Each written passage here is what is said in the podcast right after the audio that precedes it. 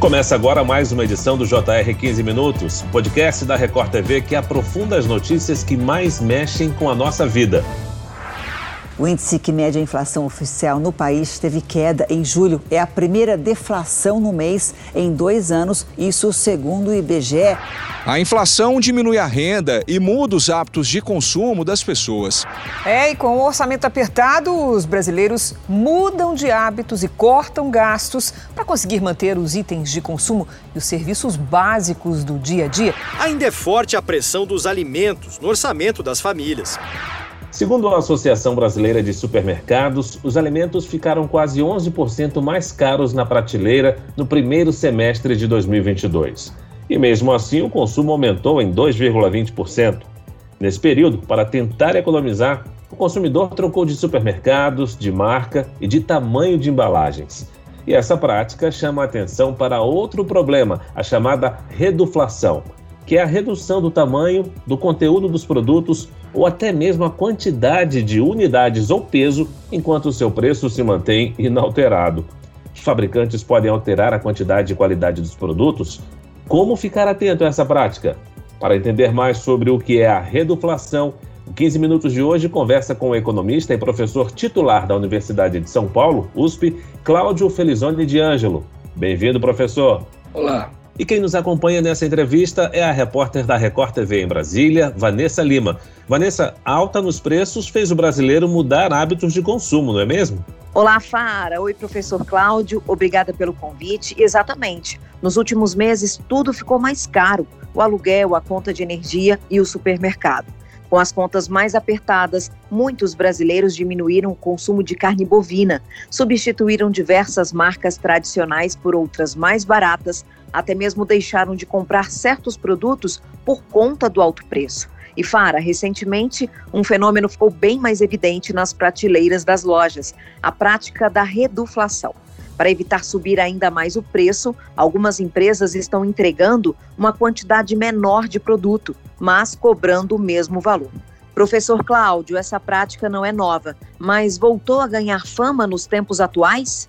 Sem dúvida. Na verdade, a inflação, que hoje roda na faixa aí de 10, 11% acumulado em 12 meses, é como se fosse um imposto porque retira a renda. Pior do que isso, é, ela onera mais exatamente quem ganha menos, porque essas pessoas estão menos protegidas contra os efeitos da inflação. Então, como o poder aquisitivo das pessoas diminuiu muito em função dessa captura aí do, do, do poder de compra, reduzindo as possibilidades dadas pela renda real, o que acaba acontecendo é que as empresas, as indústrias, para tentar manter o interesse de compra, uh, diminuem a quantidade dos produtos que estão nas embalagens, mas não alteram o preço, o que significa, na verdade, um aumento de preços. Portanto, a inflação acaba sendo ainda maior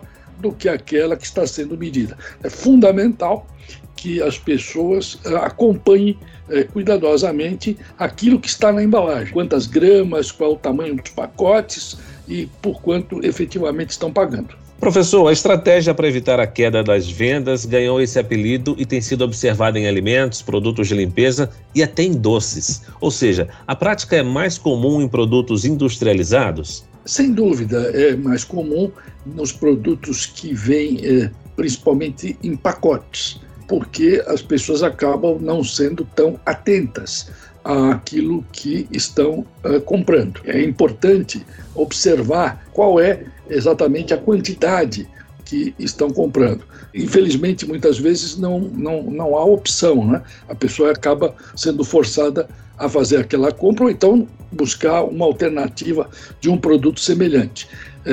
É, é essencial que tenha no corpo da embalagem quantas gramas tem, qual o tamanho do pacote, porque se isso não estiver devidamente explicitado, né, ou se o volume que está ali colocado não corresponder efetivamente àquilo que o pacote contém, aí esse é um ato completamente lesivo ao consumidor final. Embora, mesmo no caso da redução e, e, e, e colocando essa redução no próprio pacote, creio que essas questões também podem ser objeto de demandas por conta de o consumidor ser iludido a estar comprando uma quantidade maior, quando, na verdade, o volume que ele está comprando é um volume menor pelo preço que pagava com um volume maior.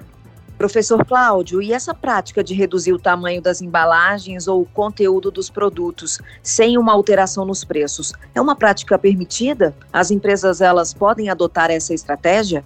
Você pode, sem dúvida nenhuma, adotar essa estratégia. Uh, você não é obrigado a vender a mesma quantidade. O que é importante é que isto esteja devidamente uh, colocado naquilo que você está vendendo. Então, se você é, reduziu o volume de um determinado pacote, é importante que haja uma mensagem, a mensagem corresponda exatamente à quantidade que está no pacote. Há uma outra questão que é exatamente o fato de eh, o consumidor ser levado a erro, né? porque o consumidor estava habituado com uma determinada embalagem né? e como as letras são pequenas, etc., isso pode eventualmente suscitar demandas, creio eu, judiciais, eh, colocando eh, na, na esfera do judiciário questões como ato lesivo ao comportamento de compra, por conta do consumidor ser induzido a erro. Professor, em alguns casos, o consumidor só percebe que houve redução quando o produto acaba antes do tempo previsto e aí ele precisa ir mais vezes ao supermercado. É preciso muita atenção, pesquisar para poder fugir dessa prática? Sem dúvida, quer dizer, isso é o que vem acontecendo. As pessoas estão se dando conta dessas reduções pelo uso dos produtos. Os produtos duravam mais tempo e agora estão durando menos tempo. E elas não se aperceberam na hora de comprar que a embalagem discriminava um volume menor. Na maior parte dos casos, eh, esse volume eh, diminuiu e as empresas cuidadosamente colocam esse volume lá menor na embalagem, porque de outro, do outro lado seria, obviamente, um ato completamente lesivo ao, ao consumo, porém, é uma menção muito pequena e que o consumidor não está suficientemente atento.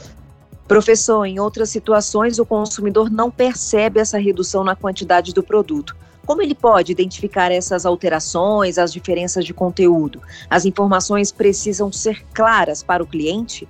Isso é um tópico do Código de Defesa do Consumidor, né, que é, questões associadas ao produto ou ao próprio serviço precisam estar uh, devidamente explicitadas e claras. E isso não está acontecendo. Essas reduções uh, levam a enganos porque, como já disse, as pessoas estavam habituadas a um determinado volume e repentinamente, com o mesmo tipo de embalagem, com a mesma forma, né, sem mudar a cor e sem mudar nada, é a mesma embalagem, só que com um volume menor.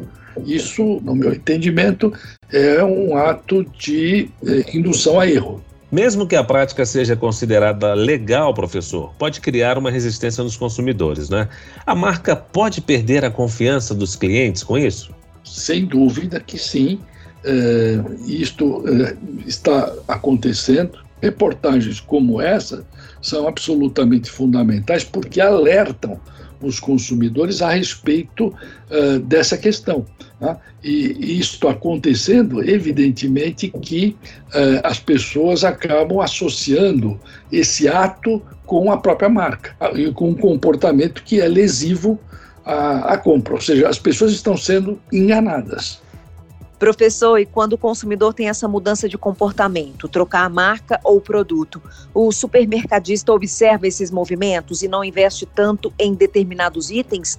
Começam a faltar produtos nas prateleiras? Esse tipo de percepção não é tão, não é tão evidente assim. As pessoas é, elas estão habituadas a comprar determinadas marcas com determinadas embalagens e elas se apercebem disso na medida em que o consumo acontece.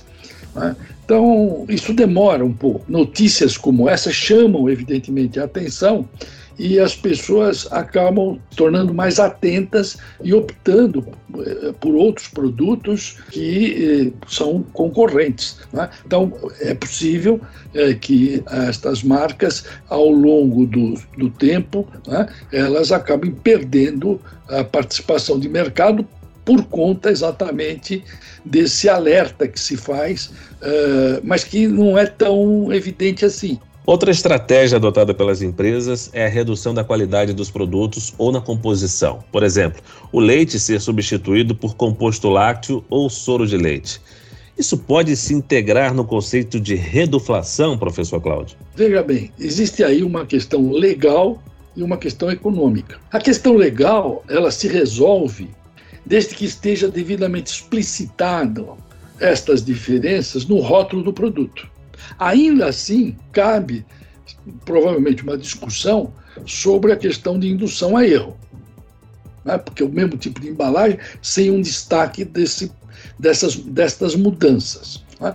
No que diz respeito à questão econômica, cabe provavelmente uma discussão sobre a questão de indução a erro. Né? Porque o mesmo tipo de embalagem sem um destaque destas mudanças. Né? No que diz respeito à questão econômica, é uma maneira, é a maneira que as empresas estão encontrando de preservar suas margens. O que significa dizer que a inflação que está sendo medida uh, e que deve estar aí rodando por 10 a 11% acumulado em 12 meses é ainda maior, porque uh, não é só o preço na ponta que está sendo medido, mas também a própria redução das quantidades que estão sendo compradas. Professor, em caso do consumidor se sentir enganado por alguma empresa ou notar alguma irregularidade, ele pode buscar seus direitos? Eu creio que deva buscar os seus direitos né, é, junto aos organismos de proteção ao consumidor, PROCON, é, denunciar isso para os órgãos de imprensa, de modo a inibir esse tipo de comportamento. É, essa é a única forma que eu vejo de preservar esses direitos eh, garantindo ao consumidor uma maior transparência uh, daquilo que eles efetivamente estão comprando. Então, é isso que eu acredito que pode uh, suscitar um, um, uma demanda judicial a partir dos órgãos de proteção ao consumo, né? porque as pessoas tomavam decisões considerando um determinado volume e agora esse volume é outro, sem um destaque, sem um destaque de que de fato o volume diminuiu. Professor, os cortes de gastos nos alimentos são os mais difíceis, mas quais as dicas que você pode passar aos nossos ouvintes na hora de realizarem suas compras do mês? É preciso paciência para procurar as melhores ofertas no supermercado? Existe uma questão que é a seguinte: quando a inflação cresce, quando você passa de, vamos dizer assim, 2 para 5, de 5 para 8, de 8 para 10 e assim por diante, o que acaba acontecendo é que as diferenças de preços entre os produtos e entre os produtos ofertados em diferentes eh, varejistas, essas diferenças aumentam muito. Então, o consumidor que já pesquisava, ele precisa redobrar o seu esforço de pesquisa, porque ele pode economizar muito eh, pesquisando mais, ou pode gastar muito mais pesquisando menos. Então, a dica é pesquisa é, é, comparação de preços. E essa comparação tem que ser feita não só por alguns produtos, mas para uma cesta ampliada dos produtos. Porque muitas vezes as pessoas vão ao supermercado atraídas por um item, um refrigerante, né, que anunciado por um preço muito barato, mas o, os outros produtos que lá estão estão com preços muito mais altos do que nos concorrentes. Então é importante que essa pesquisa ela seja mais frequente, mais ampla e comparando não apenas alguns produtos, mas a cesta relevante de produtos que o consumidor compra, ou seja, relevantes é aquela cesta que ele precisa. Muito bem, chegamos ao fim desta edição do 15 Minutos. Agradeço a participação do economista e professor da Universidade de São Paulo, USP, Cláudio Felizone de Ângelo. Obrigado, professor. Muito obrigado, viu? Até logo. E agradeço a presença da repórter da Record TV em Brasília, Vanessa Lima. Valeu, Vanessa. Obrigada, Faro. Obrigada, professor, pelos esclarecimentos. Esse podcast contou com a produção de David Bezerra e dos estagiários Lucas Brito e Kátia Brazão. Sonoplastia de Marcos Vinícius. Coordenação de conteúdo Camila Moraes, Edivaldo Nunes e Deni Almeida. Direção editorial Tiago Contreira. Vice-presidente de jornalismo Antônio Guerreiro. Nós te aguardamos no próximo episódio. Até lá!